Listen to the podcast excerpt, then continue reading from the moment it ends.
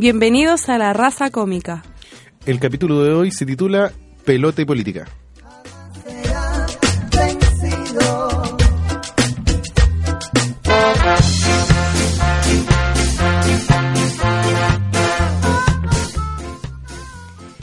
Hola, ¿qué tal? Estamos en un nuevo capítulo de La Raza Cómica, nuevamente sin Pacheco, que está con compromisos personales, pero tenemos además a un invitado en el estudio. ¿Cómo estáis, negro? Bien, bien. Eh, hoy, ¿verdad? Pues Pacheco se ha ausentado dos semanas. ¿eh? Vamos a descontarle eso. Se me ha olvidado que la, la semana pasada me habíamos hecho el capítulo los dos también. Creo que Eh, es una forma de enseñarnos a volar, de soltarnos. Nos está soltando. Claro. Oye, sí, eh, vamos a presentar a nuestro invitado directamente. Estamos con eh, Ángelo Narváez, que también es miembro de nuestro comité en la revista que es La Raza Cómica, que nosotros constantemente lo hemos invitado a revisar en www.larrazacómica.cl. Estamos subiendo contenido nuevo todas las semanas. Así que eso, ¿cómo está Ángelo? Bien, negro. ¿Tú, Dani? ¿Bien? Bien. ¿Todo bien? ¿Tienen, ¿Suenan un poco resfriados los dos? Eh, que, sí. que- que pase luego. Como típico del invierno, en Sí. verdad. Voz de Julio. Eh, Sí. esa. sí. Es, sí, Desde- es el resfrío que no se quiere ir, que te Es el que acompaña no se por ir, semanas. Sí, sí. Bueno, eh, día hoy eh, muy frío, como que el, el veranito San Juan eh, nos vino, nos abrazó con su calor y nos abandonó, tal como se podría hacer ahí una analogía con el fútbol, también como fue un pequeño veranito San Juan, y quizás con lo electoral, eso lo vamos a conversar hoy día. Si también podemos hacer una lectura de, de verano San Juan con lo que vimos eh, este domingo. Qué terrible, es como el lunes negro, como Eh. la tregua de Benedetti, cuando uno pensaba que era feliz, que hacía calor, que podíamos ganar una copa. claro, como que Te reciben el asadito, todo, todo muy, muy esperanzador y... En nuestro propio año 29. De que no- nos vamos a la- al hoyo, a la crisis. Esto fue el crack. ya, pues empecemos. Bueno, eh, le comentábamos a Ángelo antes de empezar el programa que acostumbramos antes de abarcar el tema, el tema de la sesión, comentar algo, no sé, como más o menos como coyuntural o alguna noticia que esté rebotando desde hace varios días. Habíamos propuesto como, no sé, comentamos lo, el, el suceso de este lunes de la mañana. No, pues como... Perdón, no debería haber dicho el lunes porque se supone que el programa es semanal. No está Pacheco, Dani, tú dale nomás, no hay nadie que nos rete. El miércoles está nomás. Ya, pues negro, ayúdame que empiezo otra tablilla. Dale, dale, dale. Y vamos a comentar eh, entre, entre las cosas que ocurrieron, bueno, si además se le, se le ocurre algo más, eh, lo dejamos también para esta primera, para esta introducción del capítulo de hoy. eh, la denuncia de la ex pareja de eh, Tea Time. Yo no, no tenía idea que este. Yo nunca. ah, vamos a confesarlo, yo nunca he sido fanático ni, ni he escuchado mucho a los tetas. Y justo la última ha tenido como un, un, un resurgimiento, ¿no? Como con eh, un, un caupelicano, parece que en el Cariola llenaron. Sí, una vuelta como bien, bien de reunión, contundente. reencuentro con el público, porque como que desaparecieron, ¿no? Como Claro, que en los 90 se tomaron sí. un poco el, el ambiente y después nadie supo como a lo largo de todos los 2000 vuelven y ahora vuelven con... con Claro, la había tenido una vuelta como, como importante, como con hartos seguidores, como... Es que, bueno... Sí, no, pero yo diría que igual los tetas tienen como un público como fiel. Sí, que durante esa desaparición los siguió o siguió los, pro- los proyectos individuales. Creo que, no sé si T-Time era el que tenía T-Funk o no. No lo sé. Pero hubo por ahí colaboraciones con gente de otros países. Sí, como que tuvieron un resurgimiento como los tetas, pero no no sé si no sé qué pasó entre medio, Así pero que me no tiene se que no- perdieron del todo, Teni- tuvieron su recorrido y su cosa. Bueno, ahora último en este programa del 7, en que no sé si lo, lo recuerdan, que fue bien bueno, pero lo, lo daban tarde. Como todo lo del 7 bueno, que lo dan como eh, en, la, en la trasnoche del sábado cuando andan carreteando, que era como un programa de, de mm, eh, grupos chilenos en vivo. Sí. Y además hacían colaboraciones, ahí estaban los tetas también. ¿Es el mismo que reversionaban eh, tema antiguo o eran, o eran temas propios?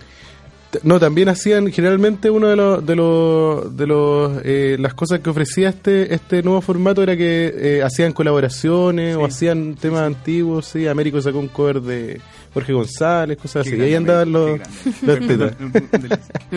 Oye, entonces, eh, Valentina Enrique, ex pareja de Camilo Castaldi, que ese, este sería el, el Tea Time, eh, comenzó este fin de semana, creo que fue el fin de semana, ¿no? Como una, o quizás ya una semana, eh, denunciando por, por redes sociales, hoy día ya se concretó en tribunales la, la denuncia, Eh, y bueno, las fotos que empezaron a circul- circular por, por Facebook eran como bastante crudas y bastante decidoras de, de los maltratos. po. No sé si ustedes las pudieron ver o... Sí, sí, sí. Sí, el- No, y eran hartas, casi Sí, 20. es que pa- pasa eso, te iba a decir. O sea, claro que o sea, pudo haber una- habido un abuso fuerte el fin de semana, pero pasa que cuando ella sube las imágenes, ella tenía registros de, de abusos precedentes. Entonces, Claro. así como esto fue el año pasado o esto fue hace dos años, tenía había una continuidad, digamos, un, un hecho aislado, digamos, que no por ser aislado pierde su. Claro. Claro. Tenía un, un recorrido. eso. Sí. Claro, Y- ¿no? Y además que eran como pruebas que respaldaban, porque era un relato, una Sí. denuncia tipo FUNA en que hablaba como de el año me pierna, el año de matrimonio de mi hermana, y además las fotos estaban como que iban documentando ese... Sin pastelazo, como, Sí. como bajándole el vamos a esperar a tribunal, así, vamos a- No, o sea, yo creo que se fueron a la vez de Sí, una... ahí se. Ahí perdieron el público, el que lograron El mantener durante el Puta, sí. la. Yo por lo menos vi renuncia como re- renuncia a los tetas de amigos que les gustan los tetas y en la mañana no, como nunca acabó. más los tetas. Bueno, radio, no, no recuerdo ninguna, pero recuerdo el lío radio, radio digital, que dijeron, bueno, mientras esto siga, no, no, no, No tocamos ningún No tema tocamos más más de los los tetas. tetas. Ah, mira, buena. Bueno, en ese sentido, como ¿por qué? ¿Dónde está el pastelazo de los tetas? Como dicen ustedes, como la este gesto como más amarillo, no sé si amarillo, amarillista sea la palabra, pero decir como, bueno, hay que ver la versión de él, qué dice él, eh, siempre apelando como a que se puede presumir inocencia todavía, como a, un, a una persona que estáis indicando como puta, como abusador, golpeador, ¿cachai? Entonces, cuando al parecer estamos en un escenario donde la gente te pide una, una postura, onda, no podéis ni siquiera, no, no dudar, ni siquiera decir cómo vamos a esperar a ver qué, ¿cachai? O sea, te piden un posicionamiento ya, clara, ¿cachai? Y, si, y esa falta de posicionamiento es un cagazo.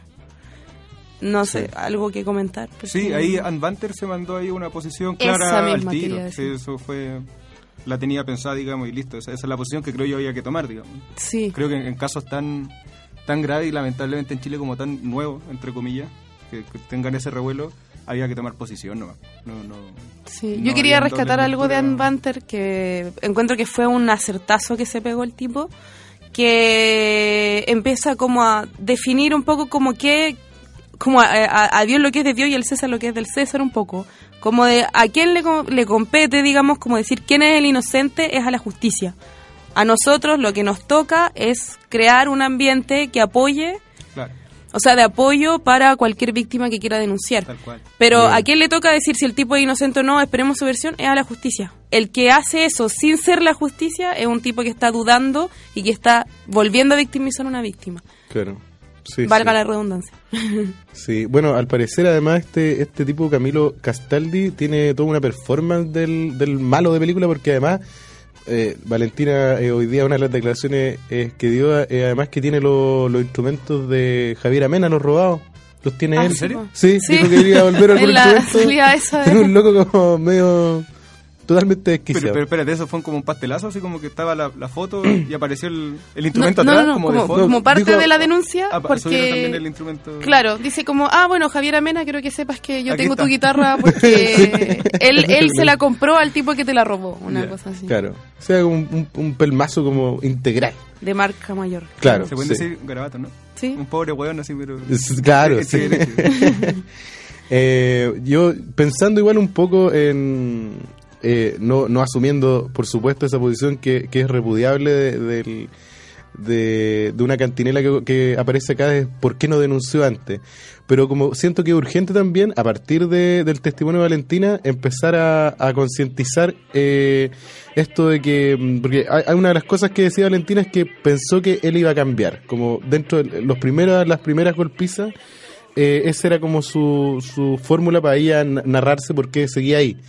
Entonces quizás, eh, sobre todo como en la, en la violencia en, en- en el pololeo, ponerle énfasis, así uno no tiene por qué esperar en pareja como que la violencia se acabe o cambiar a personas que tienen estas conductas, ¿no? Como eh, el, el, el álbum de fotos que tiene con, con agresiones es muy extenso, una, una persona no debería pasar por todo eso en ningún caso, entonces quizás de, eh, hablarlo más, ¿cachai? Como la, la, la, la violencia eh, ha llegado eh, a un nivel tan grande eh, contra la mujer que ya hay que empezar a, a, hacer, yo creo que como ese tipo, y entre nosotros también, ¿no? En sociedad, no, uno no puede aguantar, una mujer no puede aguantar esto. Y no puede tener este, hay que empezar a discutir también esos discursos amorosos que se hace la víctima, ¿no? Como, creo que es como súper importante. Claro. No sé, o de asumir que como ese nivel de ira o de violencia es una enfermedad, porque además ella decía como, bueno, es que era cocainómano. Claro. Y, y hacerla a ella responsable como de poder sacarlo de una adicción que puta, y los cocainómanos o gente con adicciones así heavy se someten a unos tratamientos de rehabilitación de meses, ¿cachai? Mm. Entonces como que las parejas dejen de pensar que, que va, van a sacar a sus compañeros de situaciones así o de depresiones o grandes enfermedades, ¿cachai? Como a uno como pareja no le, no le corresponde hacerse cargo de algo así, ¿cachai? Claro. Sí, ahí, ahí, hay que distinguir, creo, entre la valentía que supone, digamos, eh, exponer los, los, casos, sobre todo cuando son personales, pero hay que quitarle el heroísmo a esa posición, porque claro. finalmente la lógica del héroe es el que, el que se tira al volcán solo, digamos, y, mm. y muere en eso. No, no, no se le puede achacar a una pareja, claro, como decís tú, salvar a alguien de ella sola, digamos, un cocainómano y como si eso diese pie a cualquier cosa, digamos. Hay que, yo creo que hay que restarle ese heroísmo a toda esa, a toda esa lógica. Claro. Es bien perniciosa a la larga esa postura. Sí, sí. Eh, bueno, ¿Algo más? Tema? ¿Algo más que podéis comentar un poco como para pa, además no dejar cojo lo que habíamos eh, tratado el, el, el programa anterior sobre el desarme en Colombia? Ah, como no, a, bueno, a, todavía va como noticia en desarrollo, pues, yeah. pero efectivamente, como anunciaron las FARC, terminaron el desarme eh, de una forma bastante silenciosa. Yo pensé que iba a haber más algarabía bueno, en sí. Colombia. Y al parecer, como lo que yo había leído, por lo menos en algunas páginas, era que había mucha, no sé si indiferencia sea la palabra, o quizá desconfianza y bueno, por ahí BBC sacó unas notas sobre las apariciones de otras violencias a partir de la desaparición de las FARC, que hay que ponerle atención a eso. Los militares o los ex paramilitares, perdón, no quería decir militares, los ex paramilitares que ahora se reúnen como con otros nombres, sobre todo en el sector del Pacífico, dicen que, bueno, están como actuando, están operando nuevamente. Entonces, pareciera ser que en estas como estructuras o sistemas donde hay un gran un gran, una gran fuerza en armas como las FARC, cuando esta desaparece empiezan a disputarse ese espacio otros grupos. Mm. Y eso en zonas periféricas de Colombia aparentemente estaría pasando, como por ejemplo, bueno, como la región de Nariño o Cauca. Pero eso lo vi en la BBC, en, la, en, esta, en, en esta nota de la BBC, eh, me pareció medio puta, como, como a, hay que verlo, hay que reflexionarlo, porque también, puta, con, en Colombia el discurso de la paz, ya lo hemos conversado antes, es una, es tan, es un conflicto, ¿no? Entonces ir y sacar una nota y decir como el, las negociaciones de paz a, a, a una parte de los colombianos le ha perjudicado, puta, igual es... Como muy, demasiado tendencioso. Claro, ¿cachai? complicado jugarse esa. Considerando Porque, además que una en esto las encuestas actuales dicen que una gran parte de los colombianos van a van a votar por el candidato que diga Uribe, como que nomine Uribe, y considerando la baja aprobación que tiene el presidente Santos, como empezar a ver como el lo lo perjudicial de las negociaciones de paz de una guerra de más de 50 años puta, es complicado. Pero creo que hay que poner ojo ahí también, pues si también tiene que ver como con la periferia de Colombia, con cómo el Estado se hace cargo de eso, que también debiese ser una de las aristas de las negociaciones de paz, pues, ¿cachai? Claro, va para largo. Ya. ya, pues, vamos con el primer tema, vamos con los tetas, ah, te imaginas. vamos, vamos, con Doctor Crápula, un, una banda eh, colombiana con Gol de mi corazón, y ya volvemos al primer bloque de la raza cómica.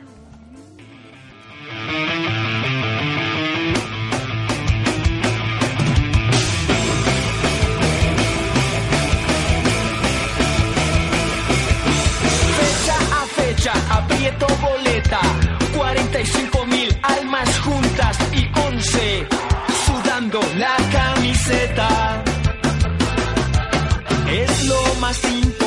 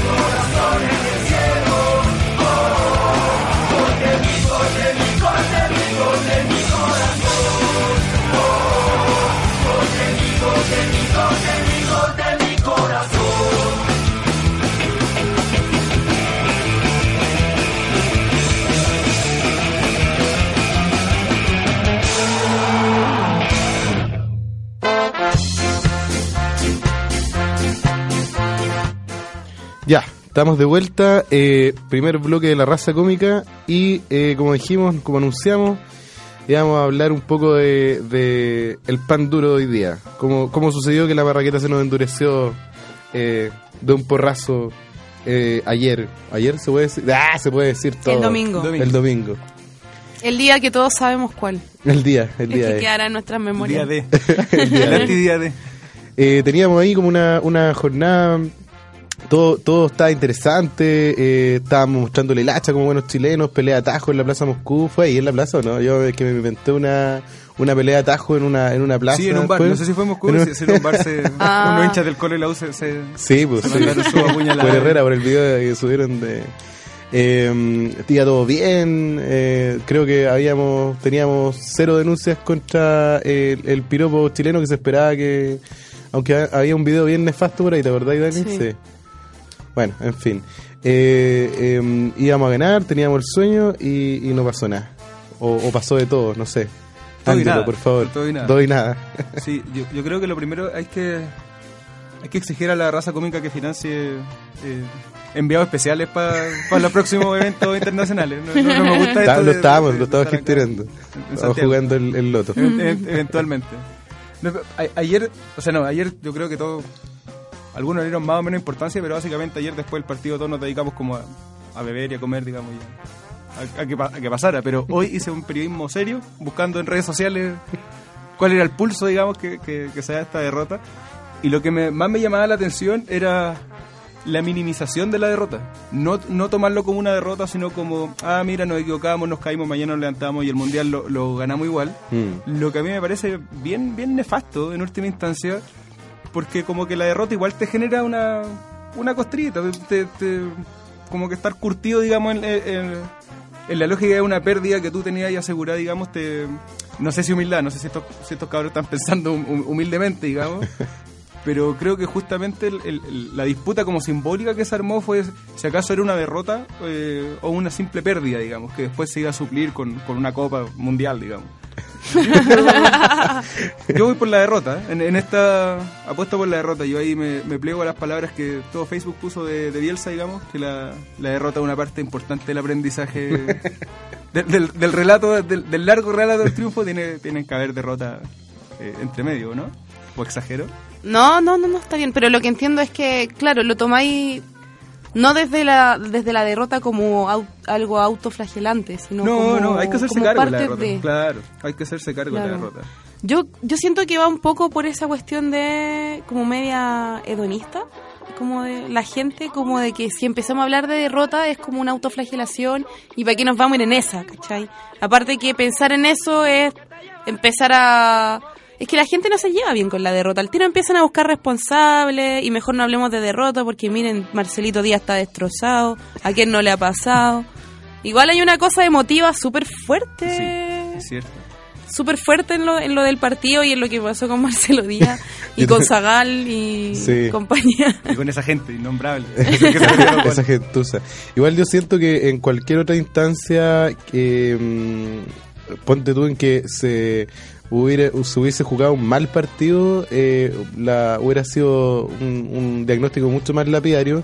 Pero claramente fue un error eh, y, el perdonazo, que creo que es más o menos transversal, o no sé, quizás el, el, el colocolino acérrimo no lo ve así, eh, del, del el error de Marcelo Díaz fue como puta y además hay una foto la foto de, de de Marcelo Díaz mirando como eh, un horizonte un ocaso permanente una muy es, es muy brígida esa foto yo a mí yo me, me da como rabia pero digo no pero Y además que mira sale lo que realmente- está pasando Realmente destrozado. El ti- tipo de Dimar, tipo de Dimar. Empa- ¿Empatizaron con, con Marcelo Díaz o, o hay que decirle te equivocaste y nunca más y tiene que O sea, es que yo creo que él, él, él, él tiene esta, esto el relato como de la equivocación, escribió una especie de carta, tiene...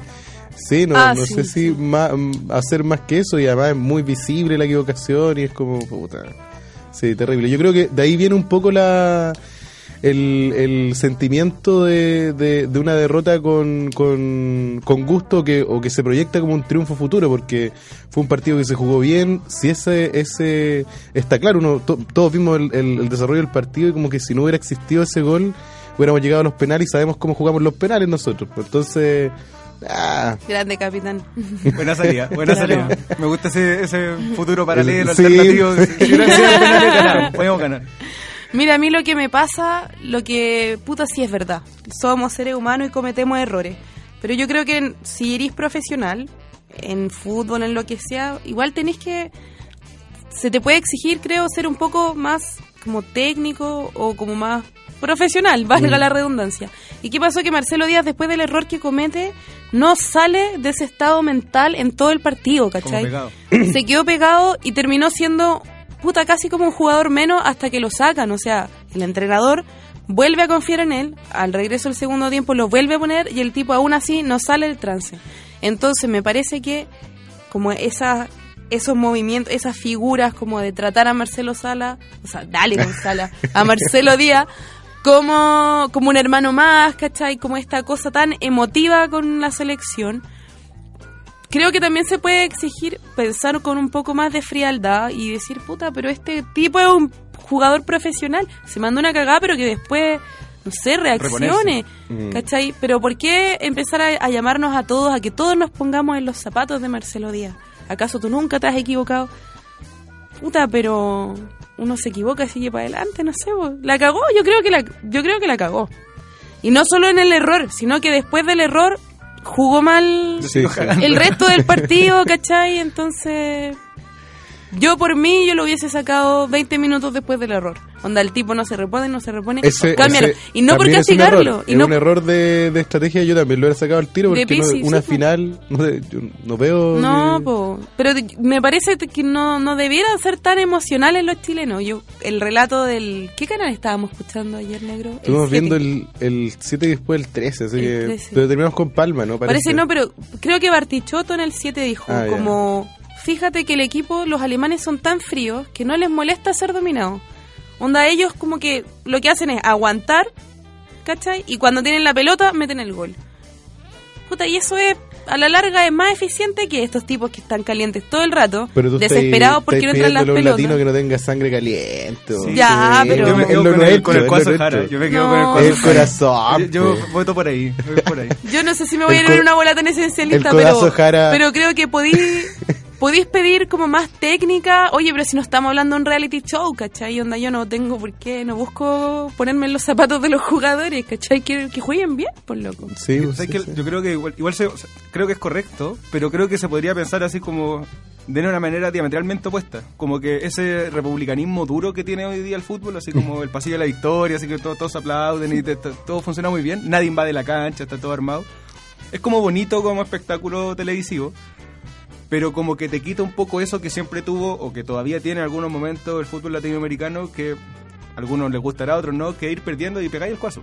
Y ensuciáis la- la- la- el, el triunfo del otro. Ah, Porque te lo sí, tomáis sí, tan personalmente, es, es tan tuya esa derrota o ese triunfo que si el otro va a ganar, codazo. Arriesgando la roja, arriesgando... el- No, pero cuando yo hablo de jugar bien me refiero a la técnica, no como al fair play.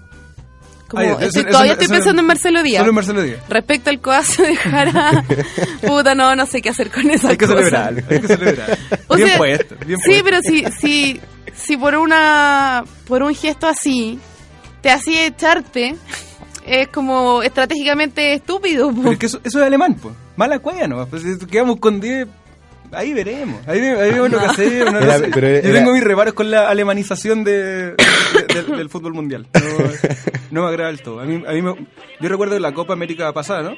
Eh, La que fue o la, la Unidos. primera, la Ya. primera, Mm. que jugó, me acuerdo, David Pizarro, que no me acuerdo si fue a Estados Unidos, no, claro, fue la primera que estaba David Pizarro. Eh, en vez de celebrar así como republicanamente y nos subimos a- como al, al escenario, aplaudimos, pescaron tijeras, se fueron a cortar la malla, nos subimos al arco, nos robamos un pedazo de pasto. Yo prefiero ese tipo de, de reacción a- a- antes que esa cuestión como calma, mesurada y, y tanto abrazo y te entendemos, Eh, qué sé yo. más Calibán y menos Ariel. Sí, Sí, eso, no algo- por ahí. Sí. O al menos, al, al menos que, se, que sea clara la contradicción, digamos, que no, que no sea tan hegemónica la, la- el Ariel, la- que, que Ariel no Claro. tan, tan hegemónico. Que se, se más me genera un conflicto. Sí, sí. Bueno, ¿y ustedes qué creen que el cagazo de Marcelo Díaz va a pasar a ser un... un a- a- va, va- va a pasar a reemplazar a el penal perdido por Caselli? Ah, yo ya ¿O vi, eso es yo ya vi el meme en que sale la, el pelo de Caselli y la cara de Sí, Marcelo ¿verdad? Díaz. Hay, que- hay que ser muy astuto, muy atento. rabia. Sí. Pues eso, yo, yo creo que eso va a depender del mundial, porque, por ejemplo, no sé si se acuerdan del 98, como que durante muchos años estaba la lógica de, bueno, si Bochardó no nos jodía con el penal, Bochardo. hubiésemos pasado primero en el, equi en, el, en el grupo, entonces no hubiésemos jugado con Brasil. Pero ese relato fue posterior, pues. Y ahí la mano de Fuente apareció como esto fue culpa de la mano de Fuente. Una posverdad. Claro. en toda Entonces, regla. Probablemente eh, puede que, no- que no quede en nada, pero no me extrañaría que se nos va mal en el mundial. Aparezca el, como el, el significante en retrospectiva, esta weá fue culpa de Porque, Marcelo. claro, ahí empezó, Ahí, ahí comenzó empezó la, todo. la debacle de, de- de- de todo esto. Ahí, ahí estuvo.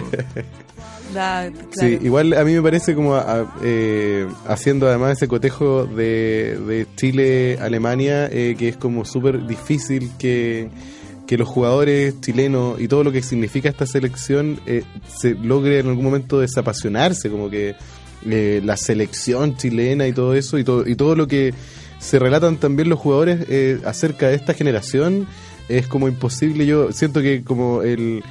em, primero día y luego el codazo que es como desesperado, eh, tiene mucho que ver con eso, con la, la carga con que van también a jugar los, los cabros y con lo dan todo también, pues como uno los ve también pegarse una, unas corridas así de, de lado a lado, eh, que, contrasta, eh, creo yo, súper bien con estos jugadores alemanes que la mayoría no, no- se fueron, no le importó esta copa porque necesitaban vacaciones y se fueron y jugó, jugaron estos jóvenes que justamente lo que hicieron fue lucirse, ¿no? Como aprovechar que los locos no estaban para hacer una, una campaña como la que hicieron, que también jóvenes eh, aplicados, ¿no? Jugaron un, un- igual hicieron una buena campaña dentro del esquema que como tú decís, Dani, es como a lo que juegan, ¿no? Como eh, siempre estar ordenado en esa táctica y, y uno sabe o imagino que, que Chile como, como eh, estratégicamente sabía que no podía permitirse el mínimo error con, con, el- con la selección alemana y bueno, pasó lo que pasó. Sí, es lamentable que haya sido por un error, creo. Hubiese Mm. sido mejor un buen gol de Alemania. Claro, po, sí. Más encima como que se mejor. hicieron perder, ¿cachai? Puta que la cagó Marcelo Díaz. Pero eso como que alimenta un poco más el imaginario de que los cabros son como casi perfecto, ¿cachai? Claro. Como que, como que no nos pasaron por encima, sino que ya si perdimos fue porque nosotros la cagamos. Sí, Claro, ¿cachai? sí. Además. No, profesor, si yo copié la prueba. sí. hay, que, hay que bajarle, eh, insisto, hay que bajarle heroísmo a la selección también. No sé si- Está yo lo encuentro Sí, difícil, sí. está difícil. No, yo estoy- yo estoy- yo- yo voy por eso. endiosa es parte de, de, manera, igual, po. Con una como- locura. Sí. Soy- yo fenomenal, así si hubiese tenido las lucas, voy a Rusia y me quedo un mes encantado, digamos. Pero dudo que toda la gente, en- entiendo fueron como 12.000 la gente que viajó, dudo que esas 12.000 personas hayan tenido las lucas para ir sin endeudarse, digamos. Probablemente Mm. todos se Ah, gastaron tres años de vacaciones hablando con el jefe para poder virarse un mes. Claro. Yo no sé, eso es como que es muy fina, muy tenue la, la distinción ahí entre pasión y estupidez, digamos. Digámoslo con, con sus palabras. Ahora, pero ¿no te parece a ti, Ángelo, que como que eh, es bacán de, de cierta forma no endeudarse y todo eso? Pero eso ya como un problema Igual pero es cool endeudarse. que sea ¿qué? moda. ¿Qué cosa? Endeudarse está de moda. Está de moda, siempre. Es parte de nuestra estructura emocional. Bueno, eh, lo habíamos comentado la otra vez, como el, el personaje de Sosa en La Fiera eh, es un personaje endeudado porque fue a Francia 98, po, y como que llega a donde el chamorro porque lo están persiguiendo los acreedores. Eh, creo que esa fue la primera como viajada, eh, una, una salida como eh, por fútbol de, de muchos chilenos. Ahora, que sea ese el destino eh, y que se, se... Yo, una de las cosas que disfruté como de la transmisión de, de la televisión fue a los locos allá en Rusia, en un lugar que como que no es un destino turístico para Tradicional, el chileno y como que descubriendo la verdad, y, inc- incluido como los tajos y el loco que creía que era John Lennon y era Lenin. Es el punto alto de, de- de todo el periplo nacional. Todo eso había parecido bueno. No, ¿Cuándo pero eso- un eso chileno es se le va a ocurrir ir para. Rusia, po? ¿Qué, pasa? Yo soy un demasiado encantado de- del, del fútbol más básico, más, más, de barrio, más, más de, la, de, de la cancha del colegio, más- de ese como más, más tradicional donde pueden jugar todos. po. Hasta Mm. el que no sirve de nada, digamos, así como que no le chunta en el quinto, igual, igual está ahí. Igual contribuye, así como para nivelar los números de los equipos al menos. Y lo que yo veo como con muy mal ojo es que los equipos desaparecen pues, hoy en día. O sea, ya exceptuando Colo Colo y la U, que se dio que hay gente como más alucinada con su equipo, en general los equipos tienden a desaparecer, pues y lo único que quedando como imaginario de deporte o qué sé yo, es la selección. Mm. Y en esa selección, donde desaparece lo local, lo barrial, qué sé yo, como que la chispita de un nacionalismo medio idiota, mm, no sé si está muy lejos. Si es- ese, ese es el problema, creo, ¿cachai? Son capaces de endeudarse cuatro años para ir a ver a Chile a Moscú, pero no son capaces de pagar cuatro lucas por ir a ver a Palestino, ¿cachai? Mm. O a ver a su equipo, o cual- cualquiera que sea. Ese como de parajuste como que me, me llama mucho la atención y lo, creo que es sospechoso en, en- en última instancia como que sea la selección lo que aglutine eh, emocionalmente, simbólicamente, así como esta cosa de somos nosotros. No, no me Sí. parece tan... Pero ¿será algo que no pasa en otros lugares? A, a los a los alemanes no les pasó. Viajaron súper pocos alemanes. Viajaron muy pocos portugueses. Me- Fueron, los que más fueron, entiendo, fueron los chilenos y los mexicanos. Ahí pu- puede haber una especie de, Ah, claro. de continuidad, digamos, en, en- No, yo estaba Porque, pensando claro. justamente como en latinoamericanos, po, ¿cachai? Porque además que hay una cosa de que esta es la selección histórica, entonces Ah, claro. como la posibilidad de ver algo que nadie no más ha más. visto y ve- ir a Rusia. Sí, pero, pasa muy- que, como decía el negro, para el Como comprar una 98, experiencia. también la gente fue en masa a Francia. Claro. O sea, se endeudaron Sí, o pues, no, también razón. fueron. Y eso en Argentina no pasa. Pues tú veis cualquier partido por penca que sea en Argentina, segunda edición, el estadio está lleno. Ve- Veis Brasil, el estadio está lleno. Incluso es- eso está como relativamente estudiado estadísticamente en Bolivia y Perú, para más gente que en Chile en los partidos locales. Parece ser que esta cuestión de que la selección sea todo es una cuestión muy chilena. No es que importe menos en otros países, pero sí tienen este soporte que son los equipos locales o el campeonato nacional y, y qué sé yo. Claro. Parece que está como de- disociado, ¿no? Sí, Como po. y además que en tienen como una barra, o sea, está esta cosa de la marea roja, Qué ¿se bueno. llama, o Sí. ¿no? Una locura. Que es Sí, como, sí. no es como que toda la gente en Chile a- o, o mucha gente en Chile vea el partido, sino que es como la hinchada de la roja. Claro, a mí me llamó mucho la atención cuando caché eso. Y se organizan para comprar entradas. Sí. Y son los que se quedan cantando el himno, que les encanta, como que les fascina Sí. esa wea. Igual- De cantar el himno entero. Y más fuerte que todo el mundo. Sí, Claro. yo, de- Es yo de- heavy. yo desde ahí tengo mi rechazo con la selección. Estar cantando tan fuerte, como a pecho pelado, así, o el asilo contra la opresión. Te Anda, a cagarte a otro lado. ¿Qué, qué asilo? Oye, eh, y, una, y una pregunta re- como respecto a eso, eh, eh, ¿se, le, ¿se le puede disputar eh, en términos como... eh, políticos, incluso como una lectura de la, de la selección, porque bueno, es verdad esto lo que tú decís, pero también coincide con un, con un grupo de... eh, con, con un equipo que, que ha tenido resultados, que de hecho la efervescencia está a la par con los Claro. resultados, ¿cachai? Con, con, con estos, estos cabros que cuestan millones de dólares y están jugando en el extranjero. Y además con, con la conformación bien variopinta con que uno podría como leer también la, a la selección, ¿no? Tenemos eh, a, Bravo que es de Buin, eh, tenemos a, a Bocellur que además lo, si, si creemos los relatos que también que nos entrega el 13 su, sus postales de, de con los haitianos están, están metidos como los, los fanáticos haitianos están metidos con Jan Bocellur eh, Estación Central además con, con ese el, el comercial ese bien Rocky que, que sacó que está filmado por lo menos está, está precioso eh, Gary Medel como el pobre que va a jugar a la Cato que es el defensa ¿cachai?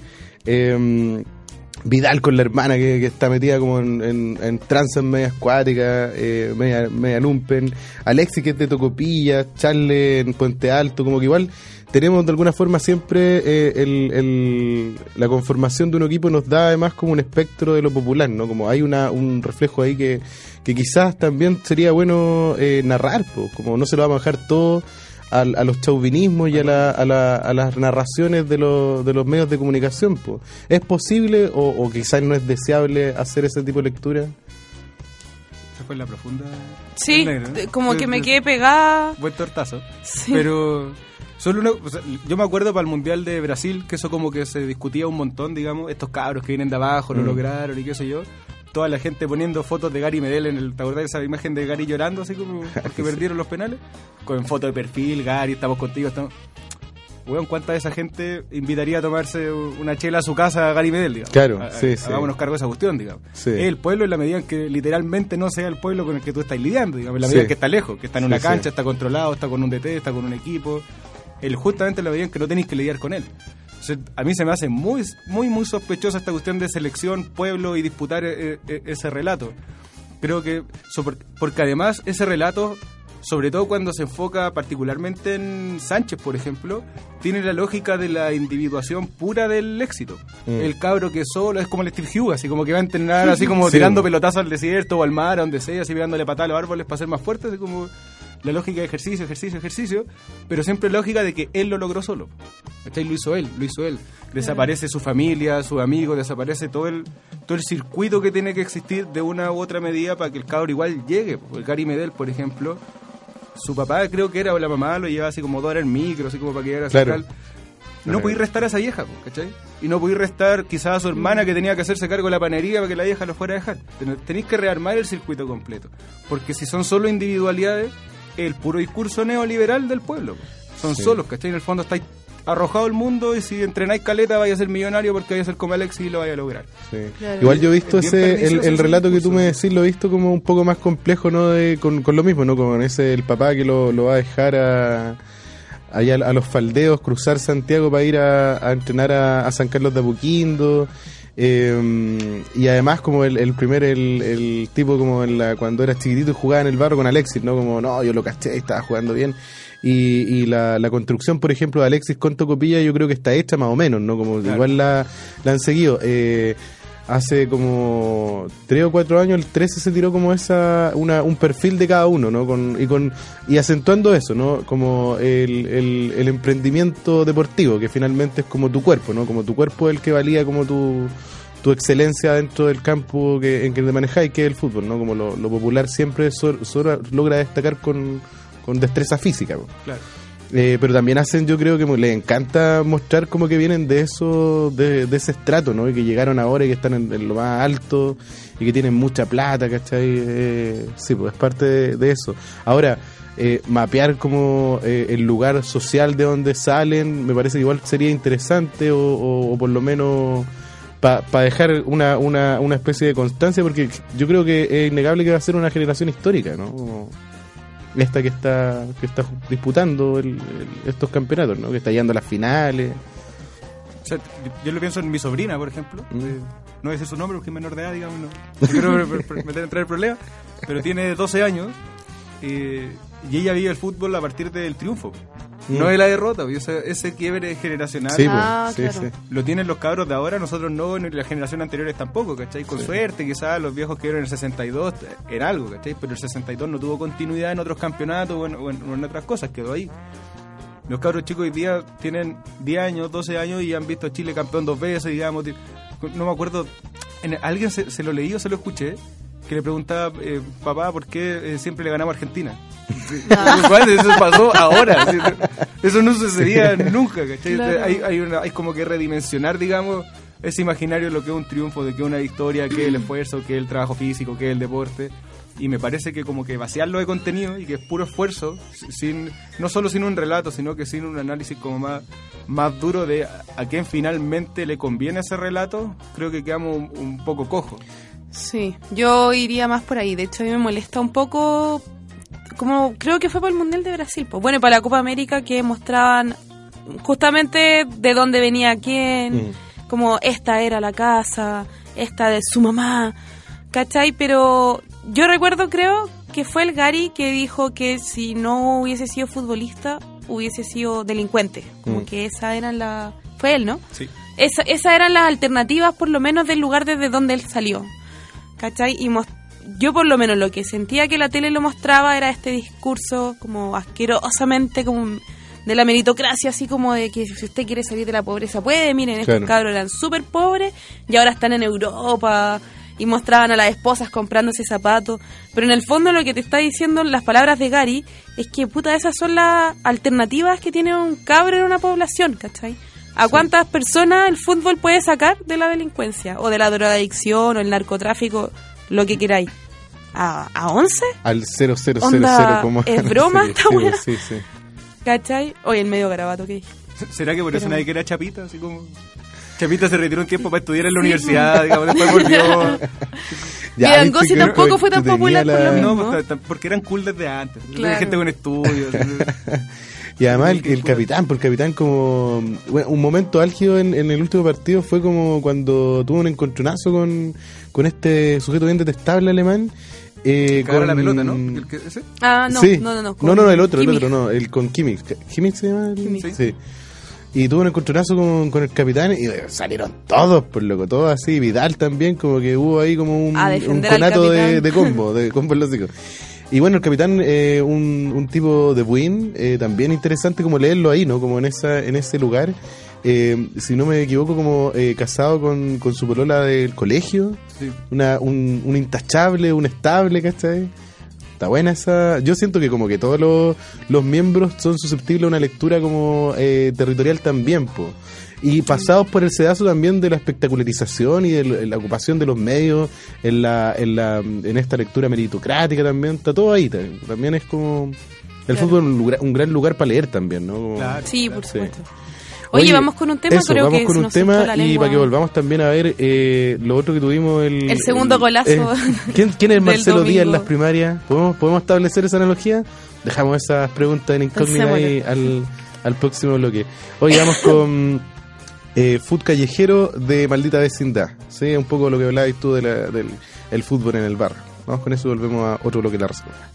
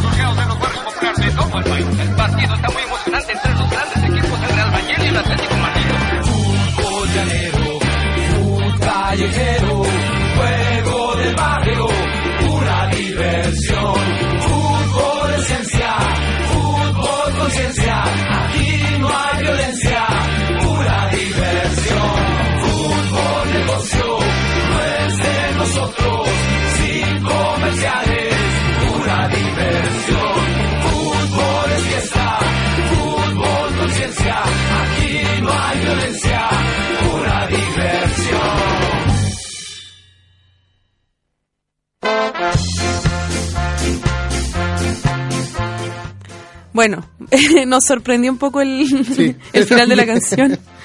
Eh, ya, pues estábamos como, como lo prometimos al principio del programa, también queríamos hablar sobre este segundo golazo que nos metieron el domingo, o que nos metimos, el, este domingo que pasó, domingo 2 de julio, eh, a propósito de las primarias, de las elecciones que coincidieron con la, con la final de la Copa Confederaciones. Había bastantes dudas de cuánta gente iría a votar, cómo coincidía con la Copa, cuánta efervescencia, cómo iba, cómo iba a resultar, cómo esta cosa de las dos, de las dos coaliciones. Y bueno, comentemos un poco antes de que terminar el programa porque se nos soltó la lengua hablando de fútbol, chiquillo. Eh. Eh, Empiezo yo. perdón, perdón, sí, sí. Eh, sí, pues empieza tú. Ah, por negro, te estoy dando un paso, Ya, por no, loco. está bien. El negro no sabe jugar a la pelota. No, no andaría, sabe. Me deja sola. Bueno, eh, sí, como- un poco como tú decías y, y fue, un, fue un día un día más o menos eh, extraño. eh, principalmente, digamos, digamos que la primera conclusión que uno podría sacar es que eh, la cantidad de personas que fue a votar para un día en que además eh, era la final de de una copa una copa que iba a disputar Chile es que eh, asombró el número de, personas participando no ese es como el primer dato que podemos como eh, eh, examinar. Eh, luego está está un poco la, la cifra eh, que arrojó esa participación eh, que le dio eh, un millón cuatrocientos algo votos a, a Chile Vamos en una en una votación como histórica puede ser o no en, en primarias para no sé si tenía ese dato tú Dani para el- Eh, para Chile vamos. Para Chile Vamos, No sí. sé si histórica, pero tiene algo de trascendente, bastante trascendente, Ya. porque en las primarias del 2013, y esto lo saqué del desconcierto, bueno cuando era, se llamaba Alianza, ¿Mm? cuando era la Alianza sacaron 800 mil, no, ¿Sí? 8.800, No, 800 Puta. 800 mil 800 mil, ¿cómo se dice? 800 mil 8. 808 mil. 808, oye, nunca me había pasado esto, que terrible acuático. 800, ¿cómo era? ¿cómo se leen los números? 808 punto. Eh, 800.008 2 808 mil. 808 mil. Pues de 800 800 mil nomás Bueno, básicamente hubo, hubo un crecimiento. Oh, qué vergüenza. En 10 años hubo un crecimiento de. Más de 10 años, perdón. No puedo. Oh, qué onda, me está dando un derrame cerebral ahora. Del 2013 a este año 2017 Cuatro hubo un crecimiento de casi 600 mil votos de la derecha. ya Eso básicamente, porque ahora como dijiste tú, por lo menos a las 5 de la tarde, no, a las 4 de la tarde, que fue la última vez que visité la página del CERVEL, la cantidad de votos que había sacado Chile Vamos era de 1.417.637. O sea, la derecha avanzó caleta en cuatro años.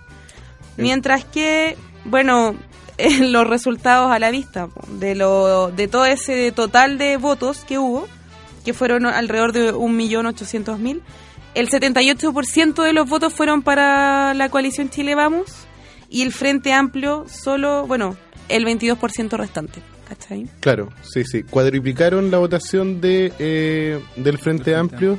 Ahora, igual, yo creo que a mí, por lo menos, sentimentalmente se me cruzaron derrotas con, con el partido. Eh, ¿Es tan malo la pregunta que hago? ¿Es tan malo eh, tomando en cuenta lo, reciente también del fenómeno del Frente Amplio, eh, la votación que tuvo? Yo, yo no sé si es tan malo en la medida en que al menos los que se la jugaron eh, con cifra, porque me acuerdo, recuerdo que el mismo día le preguntan a Beatriz Sánchez en la mañana, así como tienes una cifra, y dijo, no, no quiero jugar con cifra, hay que evaluar con lo que tengamos realmente, digamos. Pero el comando de Mayor sí se tiró cifra en la prensa, eh, gente de Valparaíso también tiró cifra, y esperaban que el Frente Amplio tuviese más o menos como 400.000, 400, 450.000 votos, digamos. Yo creo que el problema ahí fue que siempre se evalúe cuánto iba a tener el Frente Amplio, pero no se esperó que tuviese tanto Chile Vamos. Mm. Yo creo que si lo ponían en esa perspectiva, sí, sí es un golazo. Eh, Sí. No hay que ser tan exitista, digamos, como para decir que fue un logro, porque la organiz- o sea, el, el conglomerado nuevo y está recién posicionándose. Porque en el fondo lo que te demostró, como decía la Dani, es cómo creció la derecha en cuatro años. Sí. dentro de un proceso, digamos, no acostumbrado para la derecha, que es disputar democráticamente, digamos, al menos dentro de los márgenes institucionales, quién va a ser su candidato y, y qué sé yo. Es, es preocupante, creo yo, Sí. eh, cómo se legitima la derecha en, en este en, en este proceso. Bueno, y además, dentro de eso, que el gran vencedor fue Piñera. po. Sí. O sea, como del total de los votos, de- del millón cuatrocientos mil, bla, bla, bla, Piñera sacó el 58,36% de los votos, seguido por Osandón con 26, con el 26% y Cast, puta, el 15. 15%. Sí. Que quizá era algo que a mí me extraña un poco. Yo pensé que a Cast le iba a ir mejor que Osandón. Sí, yo creo que varios tenían esa intuición, ¿o ¿no? Como que Cast venía con este discurso no tan duro, digamos, un poco más liberal, así como Claro. de una derecha liberal con la que podéis conversar o discutir, digamos. Sí. Y como que parece ser que ese no era el voto que, que esperaba la, la gente, digamos, ¿no? Diga- Digamos la gente. Yo lo escu- justo ayer eh, estaba escuchando eh, en, el, en el Uber que tomé. Ahora tomo Uber. Eh, en la radio agricultura puede ser, estaban analizando esto, eh, analistas políticos muy cuicos, y creo que lo que más les dolía era, era Cas, como eh, verlo tan bajo y como, pucha, era un candidato que gustaba a, la- a las periodistas pensantes, mentes pensantes de, de este programa y que les dolía mucho que, el liberalismo no tuviera cabida en, en este momento. Y me parece y, y la, y la arremetida de Osandón ahí les tiene que haber horrorizado un poco no como eh, aún así sale sale un poco pronosticado lo que más o menos sabíamos que era era Piñera pero Piñera igual arrasando y con margen esa es la yo creo que la, la lectura que viene ahora Con mucha holgura. sí Claro, sí, sí, sí.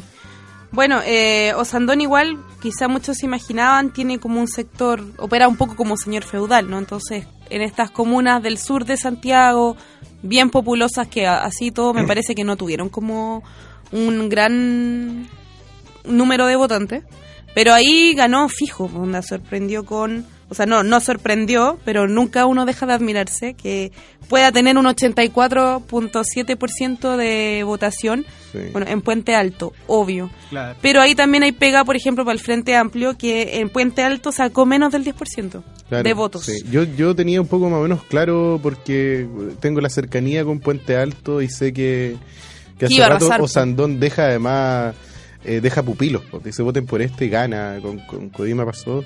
Eh, entonces sí, pues, impresionante también a la gente. Además, un, sector popular que uno podría, siguiendo ciertas lógicas, decir como eh, va a haber un baja votación porque se van a concentrar en el asado para el partido y no, pues fue fue a votar. Entonces, yo a esa a esa derecha yo insisto en, en tenerle un poco más de miedo a la que a la que está trabajando con los votos en sectores populares, en, en Puente Alto, Maipú, eh, Claro. mucha gente. Sí. Oye, ¿y ustedes en qué algún opinan momento va a explotar ese ese venero de, de votos. respecto a, eso, a, esa vot- a esos votantes de Osandón que son muy duros, muy fieles? ¿Esos, ¿Esos votos son votos cautivos o son votos que se irán a traspasar a Piñera?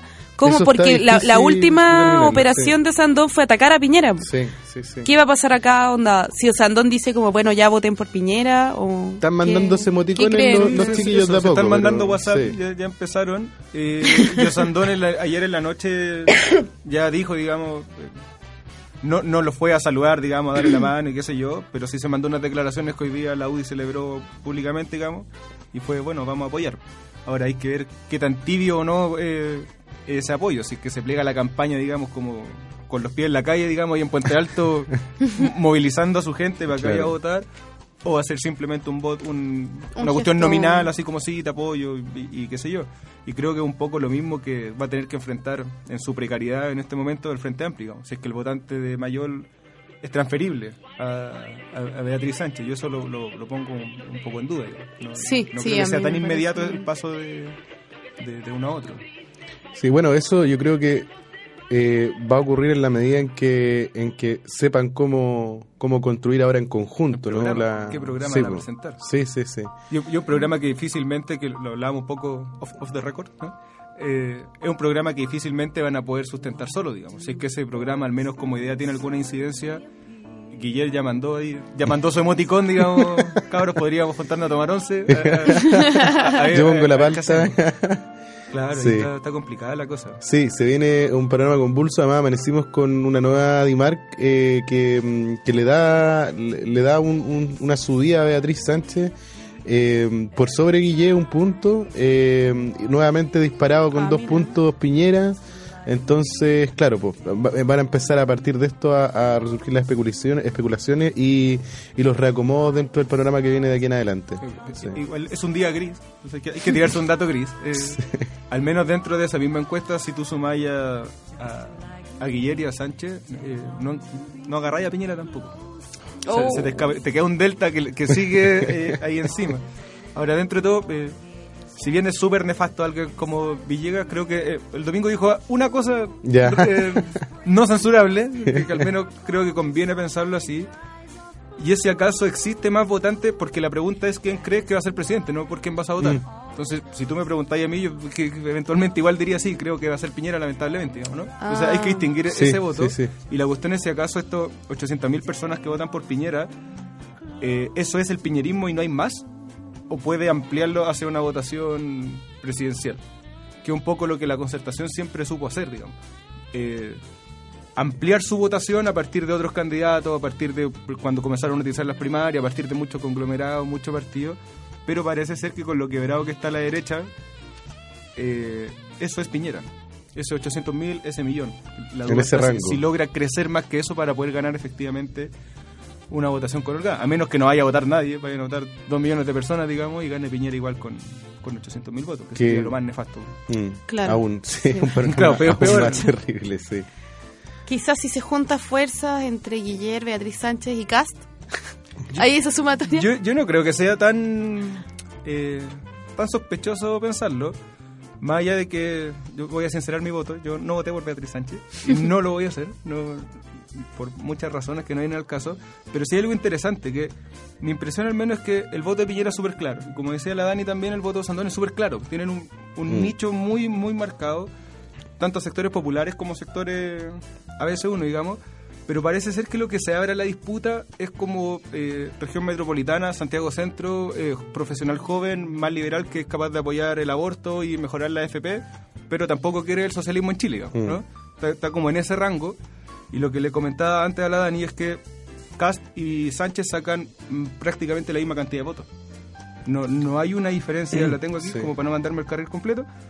Cast saca más o menos eh, 218.000 y Beatriz Sánchez 221.000 Sí. están ahí y parece ser que ese es el espacio que está abierto, como una juventud un poco liberal, digamos, que nos viene acarreando el conservadurismo de la derecha madura, pero tampoco quiere eh, abanderarse, digamos, con lo que puede hacer un proyecto socialista o comunista o, o- o lo que sea. Yo dudo que Kass vaya a juntarse con Guillermo, digamos, a, a- a darse la mano, pero en términos de electorado creo que ese es Claro. el que está en disputa, es el que está ahí... Sí. Allá- Bueno, ah, eh, eh, jugar con esas cifras, cifras siempre puede ser como eh, pesadillesco porque eh, sumar eh, Beatriz Mayol eh, no, no llegan a la votación de Sandón, por ejemplo. Claro. Claro. O sea que Bueno. eso, eso es un dato súper importante, eh, más allá de todas las críticas que uno tenga o qué sé yo. El voto de- del Frente Amplio en general fue eh, Ñuñoa, eh, Macul, Mm. Santiago Centro, Providencia, y creo que un poquito en, en- en Maipú. No, no, no estuvo tan mal. Ah, ya. Pero- Está bueno ese dato. Sí, La, no, la no. cisterna, lo Prado, los espejos, eh, olvídalo. No, una debacle. En La Pintana fue el 20%, en Conchalí el 23%, que son estas comunas, de hecho, donde ganó ganaron candidatos de la derecha más dura. También está bien al debe, eh, Frente Amplio, todo ese vasto reino que empieza más allá de los límites de la región metropolitana, ¿cachai? En la Araucanía fue y sectores rurales, el Frente Amplio obtuvo una votación muy baja, la más baja del país fue en la Araucanía, de hecho, y en San Fernando, revisando acá para la gente que nos escucha en la radio Oh, sí.